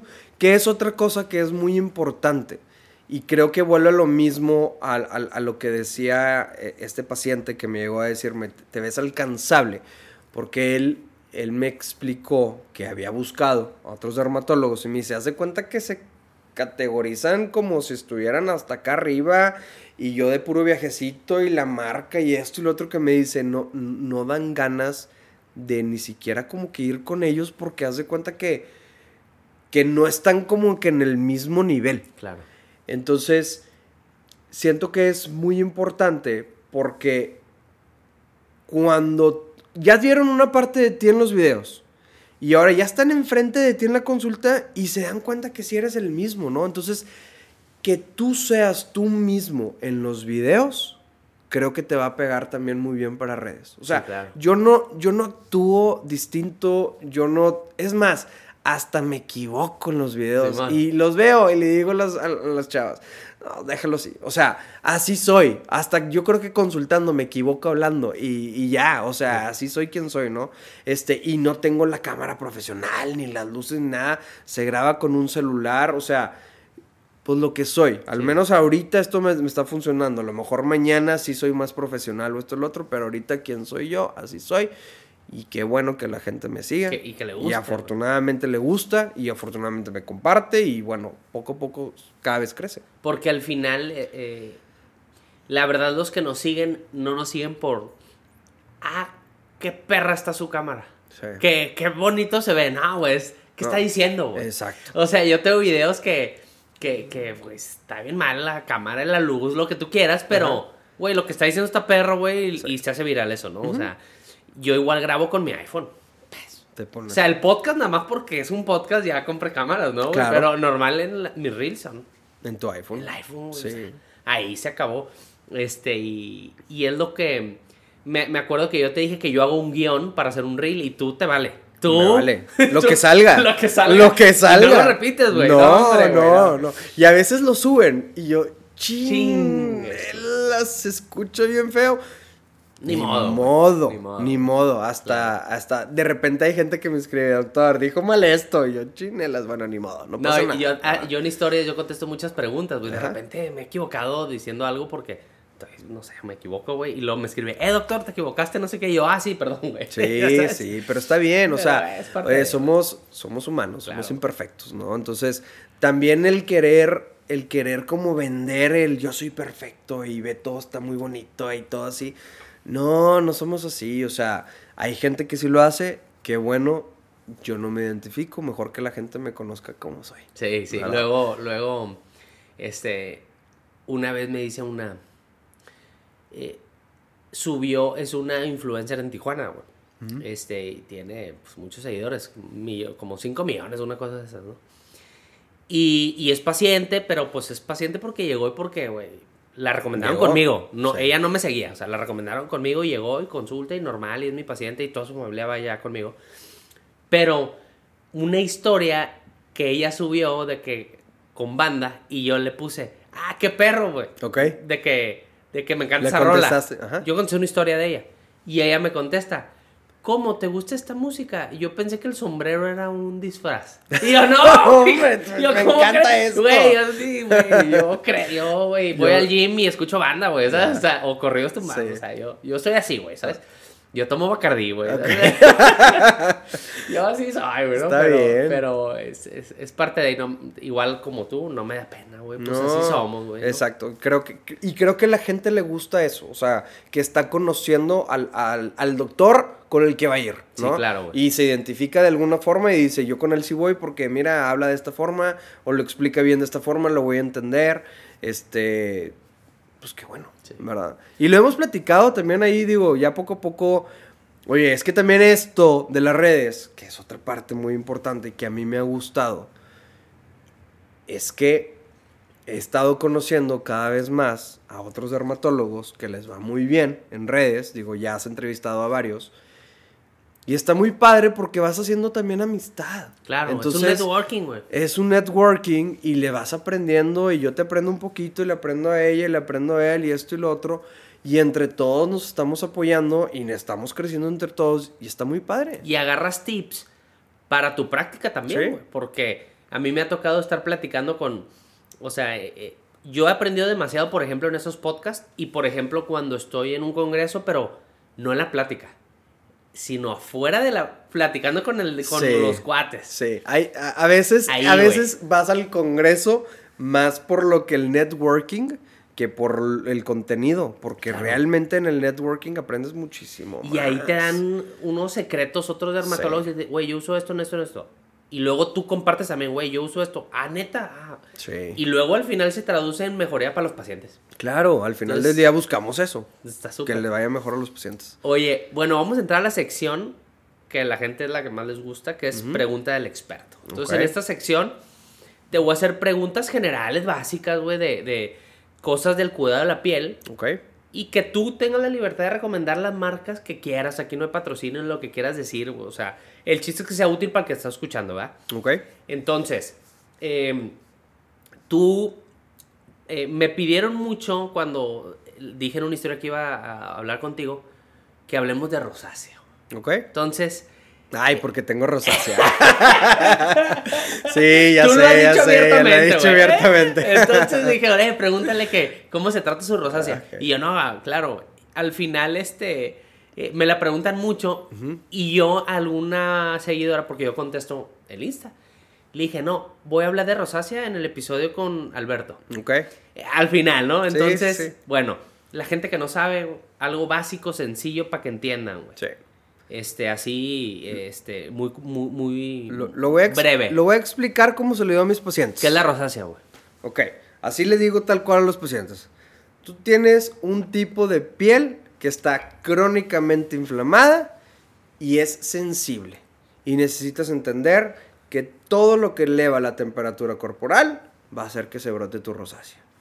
Salir al sol, hacer ejercicio, tomar café, cocinar, baños de, eh, prolongados de agua caliente, este, tomar algún tipo de alcohol, la gente se me trauma. Y me dice, entonces, ¿qué voy a hacer? Le digo, nada, no vas a hacer nada, vas a seguir tu, tu vida normal, pero vas en- tienes que entender que ciertas actividades te van a poner más rojito o te van a salir las, las- o las brotes, pústulas, pápulas, ¿verdad? pústulas. Pápulas, pústulas. Pero pues tú tienes que seguir tu vida normal. O sea, en- es, es- es- es- entender lo que le está pasando a tu piel y que tú estés dispuesto a decir, ¿sabes qué? Si el día de hoy voy a tomar café, pues a lo mejor mañana o al ratito va a estar rojito, ¿no? O mañana va a estar muy rojito. Pues sí, ya. O sea, no pasa nada. ¿Cómo lo vamos a hacer para combatir? Si tú tienes una piel inflamada, pues es una piel que crónicamente también está o- o, eh, perdiendo un poco de agua constantemente. Entonces hay que humectarla. Básico. Humectala con lo que tengas en la mano. Pero échale crema humectante. Y segundo, si ya sabes que lo que eleva la temperatura te prende la rosácea y el sol es lo que está ahí todos los días, protector solar. Entonces, prácticamente el 60 o 70% del tratamiento está en crema humectante y protector solar. Todos los días. Que al final del día se resume también en prácticamente la rutina básica, que es lávate la cara, ponte crema humectante y ponte protector. O sea, no estamos descubriendo el hilo negro de otra cosa. Pero sí con productos como para pieles un poquito más sensibles. Porque sí, o sea, si tú ¿Por tienes qué? una enfermedad en la piel y tienes rosácea, eh, ahí sí, no puedes estar experimentando con lo que ves en TikTok. O sea, tú tienes rosácea, es una piel sensible a todo. Sí. Tienes que cuidar lo que te pones. Y justo eso que dice es fundamental, hidratación, bloqueador solar. Sí. Entonces, eh, hablando un poquito de, de rosácea, em, yo les digo también, ¿qué cosas tienes que evitar de preferencia? El picante, el, el alcohol, principalmente el vino tinto, Vino ¿no? tinto. Y bajar el estrés. Ya. Y dice, no, doctor. Sí, ¿cómo le hago, no? ¿Cómo le hago. Este, pero básicamente hay que disminuir detonantes, ¿no? Sí, eh, disminuir los detonantes o entender que si no quieres disminuir los detonantes, Pues pues, va se va a introducir brote. a brotes, ¿no? Este, por ejemplo, de, de los pacientes que vienen conmigo, em, más bien, te voy a dejar así como la rutina de lo que yo les dejo. Una rutina, por ejemplo, Una por- rutina muy básica. Porque hay rosácea, eh, de, normalmente piel seca sensible. Ajá. Entonces, imaginemos, tú eres una rosácea, este, granitos rojitos aquí, un poquito de, de inflamación, rutina básica, ¿Qué te gusta? Rutina básica. Siempre busco un limpiador sin det o el jabón sin det. O sea, ¿Ejemplo? ejemplo, Lipicar sin det, Eucerin sin det, eh, está Lactivón. mm, Ahí está. ya. Jabón. Ok, ¿De jabón. ahí? De ahí me voy, me voy generalmente me voy por cremas. Ahorita la que traigo muy presente es la de Bioderma, que es la Defense. Sensibio Defensive. Sen- Ajá, esa. También les he dejado, ahorita les he dejado mucho la Mineral 89 en crema. El- el- la crema, que La, es la nueva. nueva.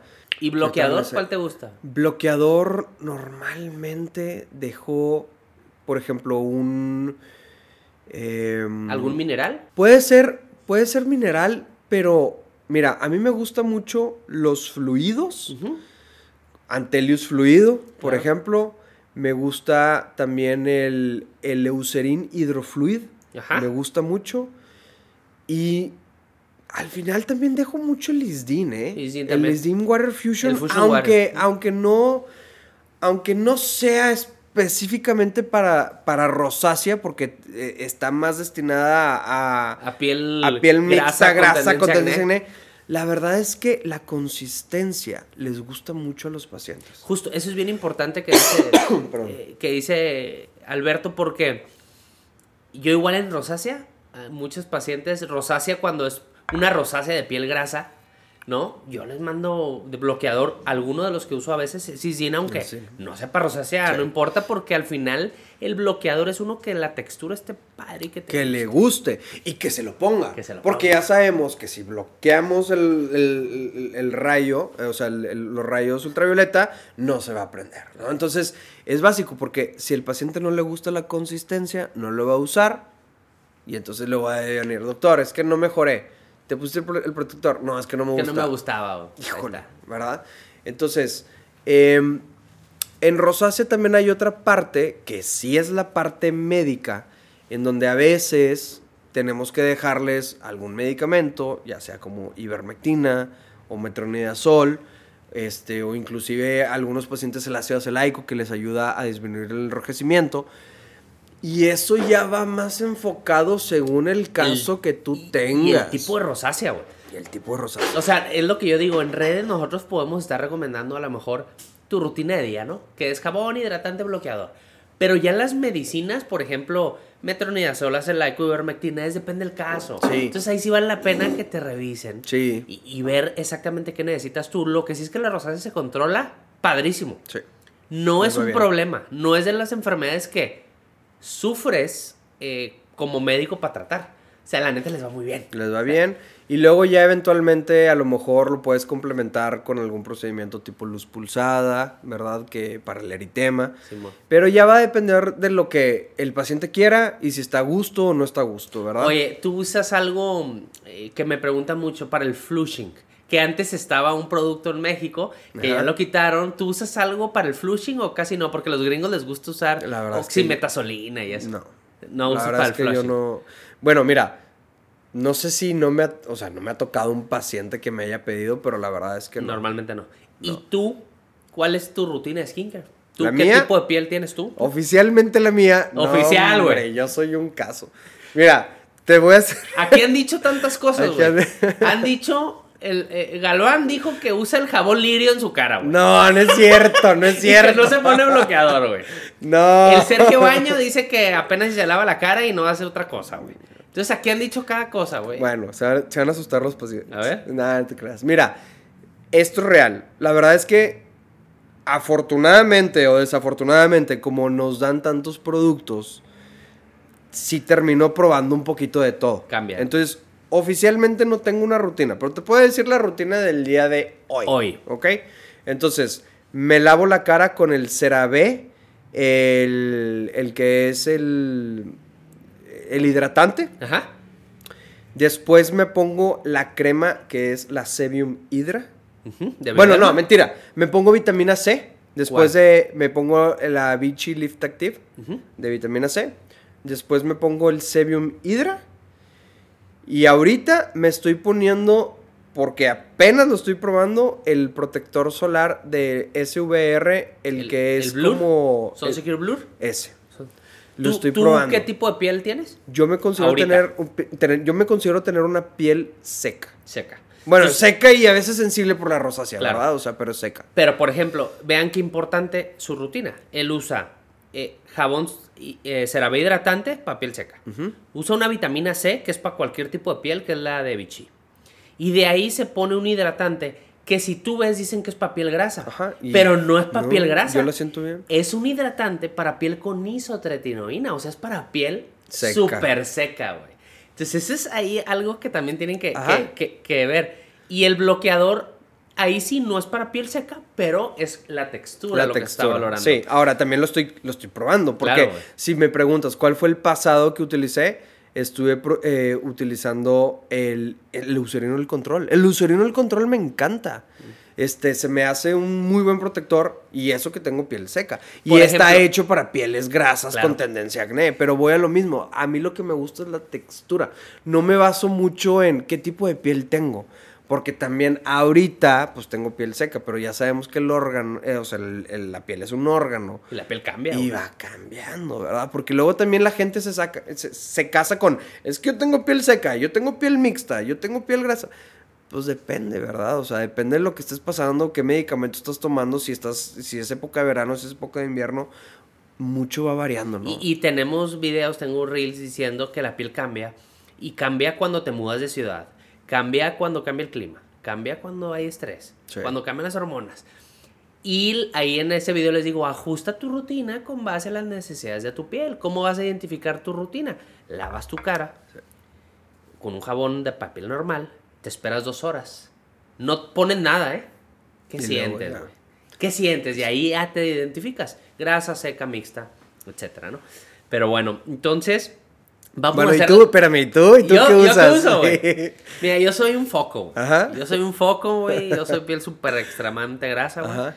Este, me- es más, yo me tomo isotretinoína para bajar el sebo. Ah, ¿no? ¿en serio? Sí, sí, dos por semana, dosis low. ¿10 o 20? Eh, de 22. De 20. Este, ahorita tengo como un mes que no la he tomado. O Ok. sea, ahorita estoy así sin nada.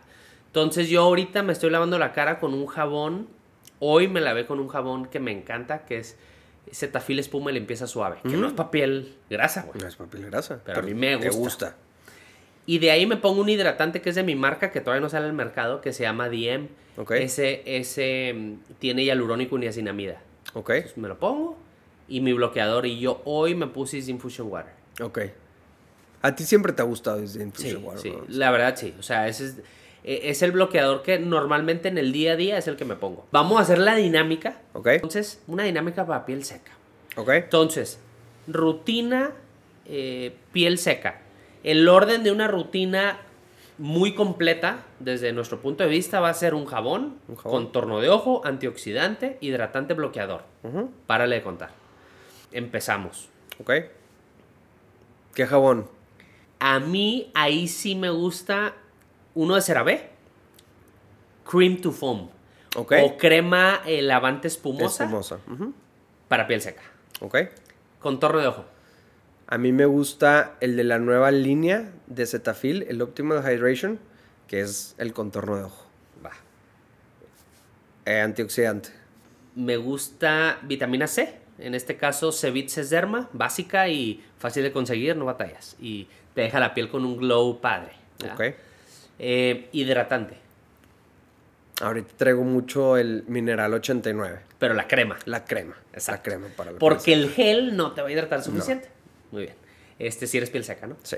Este, Y protector solar. bloqueador te voy a dar uno con color que a mis pacientes les encanta, que a lo mejor no es muy conocido, Umbrella Perfect Skin. Ok. Y hay varios tonos. El tono claro, si tu piel es más clara que yo, evidentemente, este, te, va, a- te va a encantar, ¿verdad? Ya. Tú, bloqueador sin color. Bloqueador sin color. mm, me quedo con el Eucerin Hidrofluid. Perfecto. Ahí está, tienen Ahí está. una rutina de día, piel seca. Y de diferentes marcas. Y de dos dermas. Sí, exacto. Ya. Bien armada. Bien armada. Bueno, hay algo que preguntan mucho en redes, güey, que es em, manchas en codos, rodillas, axilas. ¿Algún producto que tú recomiendes a la gente o algún consejo? Mira, yo de entrada le dejo a mis pacientes la hidroquinona. Porcentajes bajos, porque sí puede ser que les irrite un poquito. sí se los dejo unos dos, tres meses y luego ya les hago un cambio. Claro. Y ahorita un producto que se había perdido, que antes él dejaba mucho, pero tiene los ingredientes que me gustan, es el las derma. Ajá. ¿Sí? Sí, sí, ese, sí. ese me gusta, se los dejo también. Ese sí se los puedo dejar una o dos veces al día según eh, el área de, de la mancha o qué tan fuerte esté.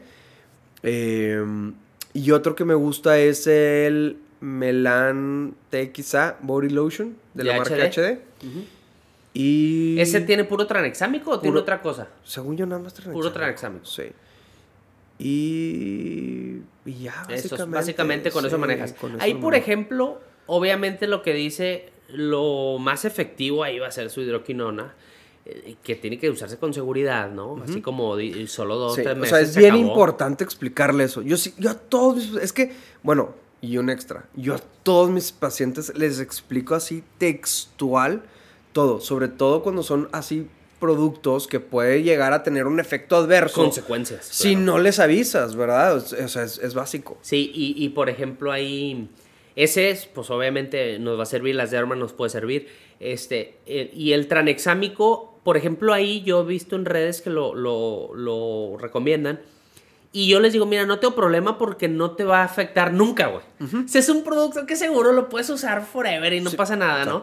Claro que es despigmentante sutil, pero bueno, No se puede pasa usar, nada. ¿verdad? No pasa nada. Es de los que sí decimos, sí, úsalo, no pasa nada, ¿no? Sí, o sea, si se va el paciente con eso y no, no le alcanzaste a explicar muy bien, dices, no le va a pasar y nunca va a pasar nada, ¿no? Este, muy bien. Y eh, ya otra pregunta eh, de las que tenemos eh, que mandó la gente. Entonces ya hablamos un poquito de rosácea, hablamos de piel seca, eh, hablamos de las manchas. ¿Algún suplemento que tú consideres que sirve en la piel o como antienvejecimiento o para salud? Híjole, pues yo ahorita traigo de moda el, el, el superóxido dismutasa. ¿Qué marca? ¿Glisodin o Sodimel? Me gusta, bueno, Sodimel, pero ahorita el que me está gustando, inclusive lo estoy tomando, es el Leraco. Leraco, claro. Leraco por, por todo lo, lo otro que contiene, ¿verdad? Que, que- tiene vitamina D, creo que también tiene algo de vitamina E, tiene... No, no me sé todos los ingredientes, pero se me hace un muy buen producto. Eh, sí creo que para allá va la medicina, un poquito, ¿eh? O sea, creo que eventualmente va a ser como un suplemento que todos deberíamos de tomar una dosis mínima todos los días. Eh, apenas lo acabo de empezar, o sea, tengo dos meses. Me he sentido bien, porque la gente dice, ¿cómo te sientes? Pues me siento bien, Bien. ¿verdad? Pero digo, también hago ejercicio Sí, y como claro. bien. Y, Te levantas a las y- 5 y no me desvelo y este... Pero creo que ese, ese me gusta. ¿A ti? Fíjate que eso, eso es bien importante que dices que para allá la va la medicina y lo vemos diario. Leraco justo es de los suplementos que cuando estoy en la plática detrás de cámara con dermatólogos en eventos, es de los que más les gusta. Más o menos. Entonces, eh, yo no lo he probado en mí ni en mis pacientes, pero sí sé que es de los que más le está gustando a muchos dermatólogos, Ok. entonces le tengo algo de confianza, ¿va? Y yo cada vez que voy a eventos, güey, justo ahorita fui a Berlín, y ahí, yo a todas las pláticas que me meto, literal, ahorita yo no me meto ya, no me meto mucho a... a- a- mis temas es suplementos, caídas de pelo y acné son mis temas que yo me meto en los congresos. Porque es lo que más ves. ¿O es lo que más veo. más de gusta? pelo es lo que más es lo que más veo. Ok. Acné es de- también de lo que más veo. Pero me gusta mucho el área de suplementos porque yo abiertamente digo que no existe un suplemento que te sirva para que el- se caiga el- para la caída de pelo. Y, y ya sabes, o sea, soy muy abierto en eso. Pero creo que cada vez va a haber más investigación para poder justificarlos. mejorando eso. Tres productos de skincare de super que recomendarías. Híjole, súper. Qué buena pregunta porque... De hay, que, hay que definir qué, qué significa Súper, súper, ¿no? O sea, me refiero cosas que puedas encontrar en, el Walmart. Ok, en Walmart. Me gusta, de, de la línea de Neutrógena, me gusta todo. O sea, realmente creo que Neutrógena es una buena, eh, es una buena marca económica que le iría bien al paciente. Tienen su jaboncito, tienen el Neutrogena el Boost. que está padrísimo Sí. y yo también lo Y el, recomiendo. y el nuevo que acaban de sacar, que es un, es un protector solar. Híjole, no me sé el nombre, pero tiene, es- es tiene niacinamida, es mate y está súper económico. Me, me gusta mucho esa línea. Y la otra, que es la que acaba de, de entrar, que es la de Darrow. Darrow. Darrow, este. Para los morenos. Para los pieles morenos, pieles latinas. Aquí alguien sabe muy bien de este producto. eh, es una buena línea. O sea, ya yo también tengo a veces mucho eh, conflicto con las nuevas marcas porque es de que, a ver, ahora este. Y es de que, híjole, o sea, a ver, déjame probarlo, ¿no? Claro. Y ya lo probé. ¿Sabes qué producto me encanta de Darrow? El shampoo que es El para... Doctor. El Doctor. Así, mi cabeza es fresca. O sea, si alguien tiene... Esto es un, un shampoo para dermatitis seborreica y les dejas de cuenta que la- es como si les echaran menta Sí, en su cabeza. Delicioso. No, O sea, aparte tiene salicílico, te va a ayudar a la caspa. les va a ayudar. Entonces, ese es un, ese es un producto que para la caspa les, les ayudaría. Y el jabón que trae, que huele a naranjita El y Actin. así. Actin. Sí, no, no, no me sé bien los nombres, este, me gusta. O sea, Actin, yo pues hice videos con ellos de, de Actin. El jabón es para piel eh, grasa con tendencia a acné, tiene ácido salicílico, está fresco, está padre, y yo también lo uso. Y me pasó que llegó una paciente el otro día y me dice, doctor, eh, pues siempre les pregunto, ¿cómo va tu rutina o lo que sea, no? Y ella me dice, no, es que se me acabó el jabón, el normal que me habías dado. Y yo, ah, ok. Me dice, pero vi un video tuyo de Darrow. y me- Y fui a comprarlo. Pero yo no creía que era el verdadero, güey. Porque me costó 200 pesos.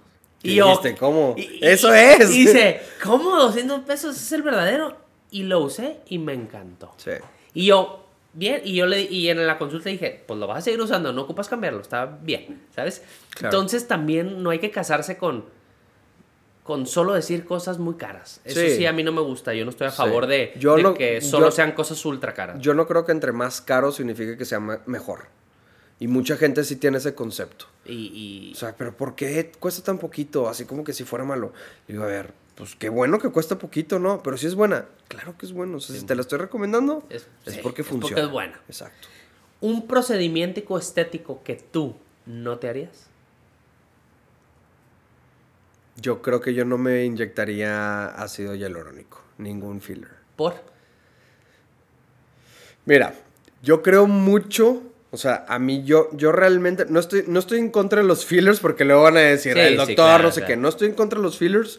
Creo que es que, que, que lo que están haciendo está bien. Eh, creo que tiene que ser que te lo inyecte alguien certificado, Y profesional. entrenado, que sepa qué está haciendo, porque realmente siento que una complicación de un filler te puede arruinar la vida.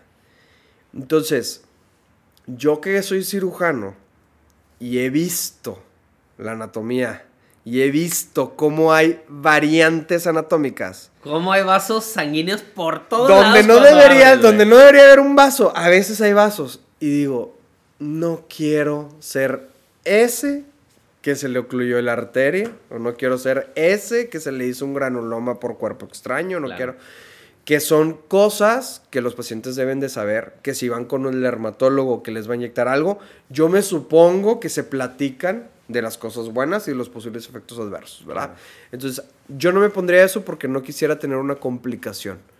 Este, y además porque creo yo que Pues, yo creo en el, em- en, digamos, en, Que- en el que no lo con- necesitas tanto. Con la dignidad y no lo necesito en este momento. en este momento. En este A lo mejor en tres años, ¿quién Sí, sabe, a lo mejor estoy todo lleno de cosas, ¿verdad? Pero ahorita, hoy por hoy, no creo ponerme un relleno. Sí creo poder ponerme un bioestimulante, por ejemplo. Justo yo. Yo, Un por ejemplo, yo me pongo Botox. eh, Hasta la fecha, lo único que me inyecto es Botox. ¿Ok? Este, marca Disport, que es la que me gusta. Y lo que me inyectaría algún día es un bioestimulante. Ok. Pero no me. Filler tampoco Yo yo me- no me pusiera. Ok. Este. Otra pregunta. Tres consejos antiedad que le puedes dar a la gente. A la gente. Número uno, protector solar. Todos los días. Salgan o no salgan de la casa, eh, esté nublado, esté lloviendo, pónganselo. Y, y más que nada, y para crear el hábito de ponerte protector solar. No nada más como nos enseñaron nuestros papás que era en, En la playa, en la playa y en la alberca, ¿no? O sea, todos los días pon tu cepillo de dientes y al lado el protector. Me gusta mucho, por ejemplo, que yo hago mi rutina de cuidado de la piel enfrente de mis hijas. Y ya mis hijas ya me dicen, ¿y mi cremita? Mm. O sea, ellas también ya están. Entonces, creo que es muy importante eso. Si no quieren tener, si no quieren despertarse un día a los 40 años y tener manchas, pónganse protector O un cáncer de piel y que O un tenga que hacer una cirugía grandotota. Dos, eh, diría productos como los retinoides. Este, aplicarse un retinoide todas las noches. Una. Digo, ahorita está mucho de moda el retinol. Es muy suavecito para mi punto de vista. Yo creo que por lo menos debe ser una adapaleno si tienes un poquito de piel más fuerte, el, el ácido retinoico. Lo puedes hacer un día sí, un día no, pero algo un poquito más fuerte, ¿verdad? Algo que mejore el recambio de Al- la piel. Exactamente. Y tres, Botox. Botox. O sea, estoy de acuerdo en que, en que la gente se puede poner Botox inclusive a edades más tempranas de lo, de lo pensado, a lo mejor inclusive a los, desde los 25. Oye, es un gran producto. ¿Sabes qué es lo que me gusta del Botox? Es que, número uno, no modifica tu anatomía. Número dos, No da volumen. no da volumen. Número tres, si llega a haber una complicación, por más fea que sea, probablemente es que haya una paralización de un músculo en donde no se debe haber paralizado. Y para los dos, tres meses ya se quitó. Y hay algunos medicamentos que pueden ayudar a, a- a quitarlo. ¿verdad? Entonces, realmente es un, un- es un producto muy noble y que a la gran mayoría de las personas les gusta. O sea, tienen así este miedo, se lo cuando- aplicas. Sí. Y valió, güey. Doctor, me encantó. Sí, o sea, entonces. Me este, tocó hace poquito un, un, un- Hace. Antes del sábado, antes de venir a Monterrey. Eh, llegó un. Pues una pareja, ¿no? Y la esposa llega a ponerse Botox. Porque le puse al esposo. Y le Y, gustó. toda la gente le decía al esposo, wow. Sí. Y luego la esposa, ah, pues yo también quiero, güey. Sí, Ya sabes, sí, es la historia de siempre.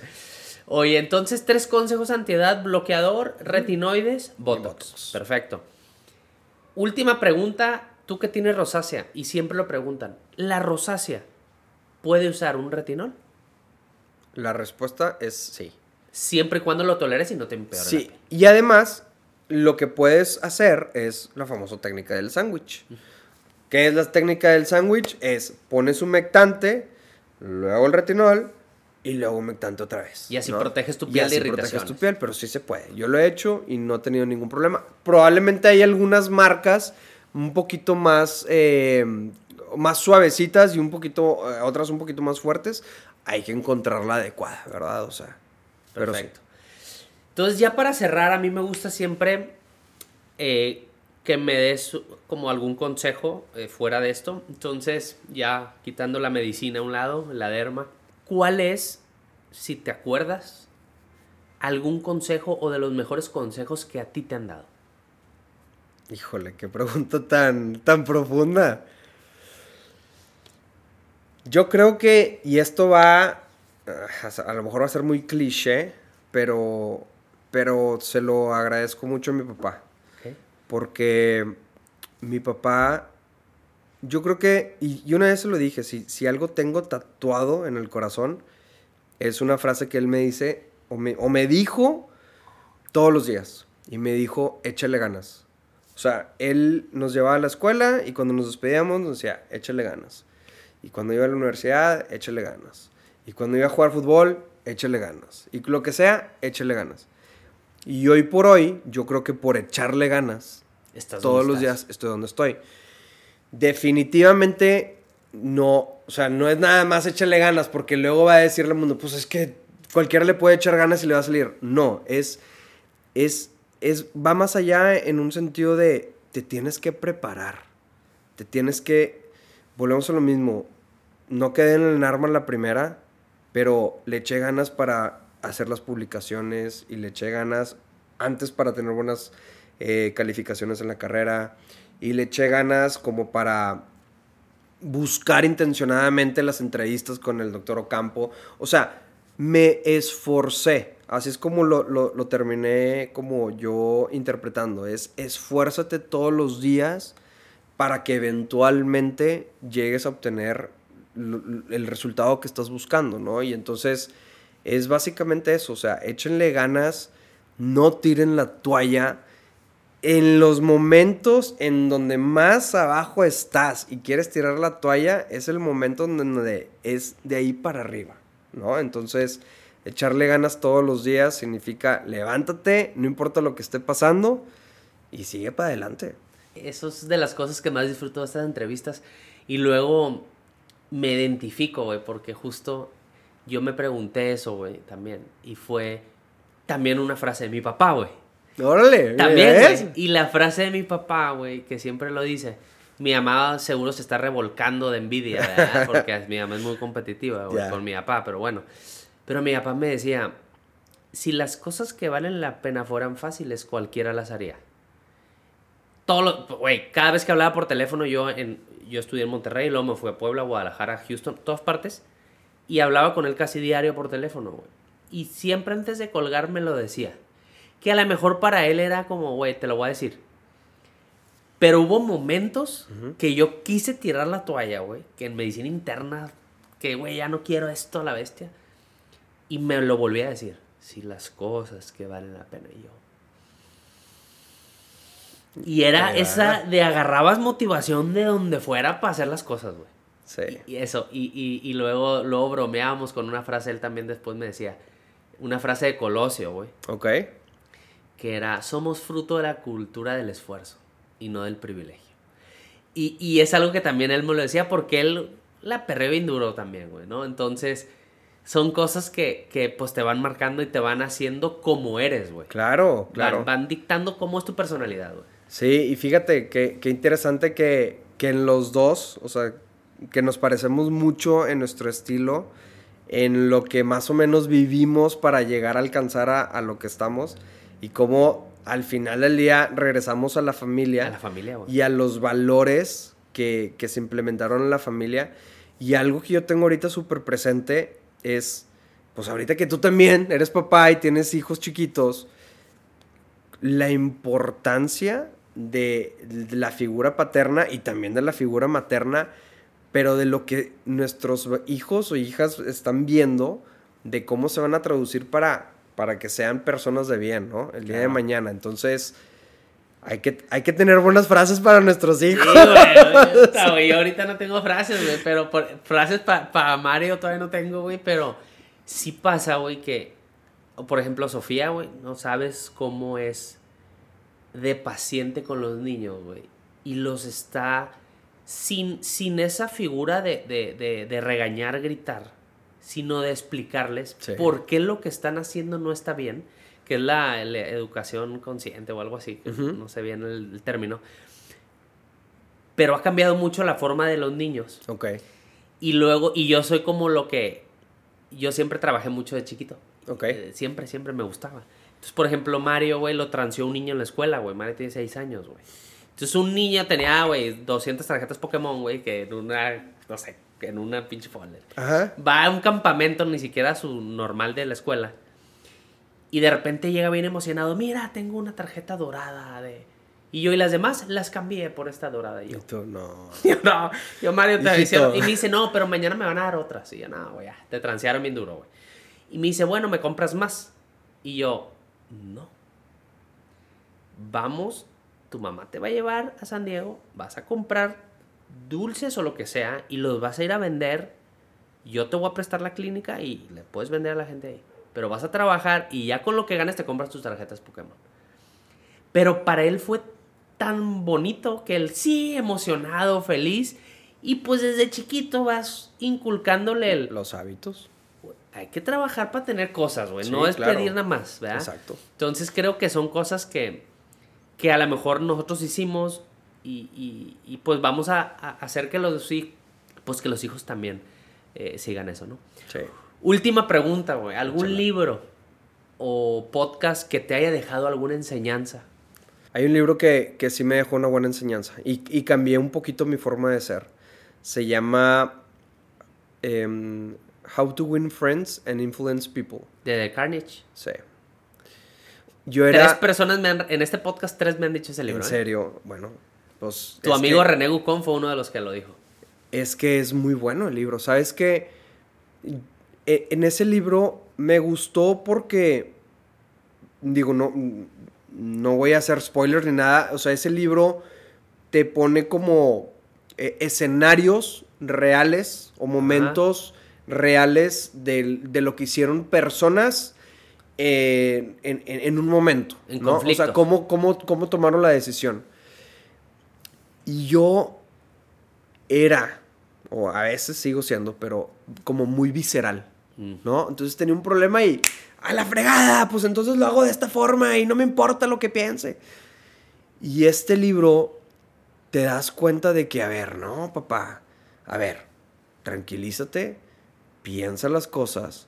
Si lo mandas a la, a la fregada, pues es un laboratorio menos, o es un cliente menos, o es una oportunidad de trabajo menos. O sea, respira y ve la forma como se puede modificar, o sea, darle la vuelta a la situación para que al final del día los dos tengan un beneficio. Entonces te pone diferentes escenarios que dices, "Eh, sí es cierto, o sea, si nada más le hubiera dado este enfoque, todo hubiera salido perfecto. Inclusive, si le das la razón a la persona que, aunque sepas que la persona No tiene la no razón. tiene la razón y le das la razón, a veces termina todo estando a tu favor, ¿no? Entonces, creo que es un muy buen libro que todo el mundo debería leer, que si le, con que le encuentres una cosita. güey. Sí, cada Es libro que cada con libro que aprendes una cosa es... Ya, con eso. Entonces yo aprendí a decir, a ver, busca la forma en, en- en obtener el sí. ¿Cómo lo vas a hacer para obtener el sí? Deja de pensar visceral, ya sabes que esa persona está equivocada, ya sabes que el trato no es el mejor ahorita en este momento para ti, pero eventualmente cómo encontrar el sí. Y muchas veces hay que dejar el orgullo pues a un lado. Y no pasa nada. No pasa nada. A mí me pasó Definitivo. algo similar, un libro que es de Daniel Goleman, igual la inteligencia emocional. ¿Ok? Y me pasó en un ejemplo y el vato decía, es que al final te pasa algo, cualquier situación que tú tengas, tú tienes dos opciones, o lo tomas de buenas o de malas, tú decides. Al final es una decisión y yo, cuando leí Claro. esos minutos, yo dije, wow, y es cierto, o sea, es una decisión cómo lo vas a tomar. Y eso, desde que lo leí, me ha ayudado a no ser tan visceral, ¿verdad? Ya. De repente, pues te falla, ¿no? Pero A veces se, se- se te pasa. no pasa nada. Exacto. Oye, pues un gusto No, convivir hombre, aquí. gracias por, por la invitación, estuvo buena la platicadita. Increíble esta plática, ¿no? La gente lo espero que lo haya disfrutado tanto. Que sí. Este Y que hayan aprendido. que hayan todo. aprendido y va a salir un short padre de, de esta plática, va a haber algo algo interesante. Y esto fue su episodio, ya saben, con Dermario. Y si llegaste hasta acá en el episodio, déjamelo saber. Ponme en el último post un emoji del sombrero. Y en la caja de preguntas de Dermario, si quieres que te conteste en Instagram, sí o sí, cuando sea la sección, antes de tu pregunta pon dos emojis, un balón de americano y un sombrero.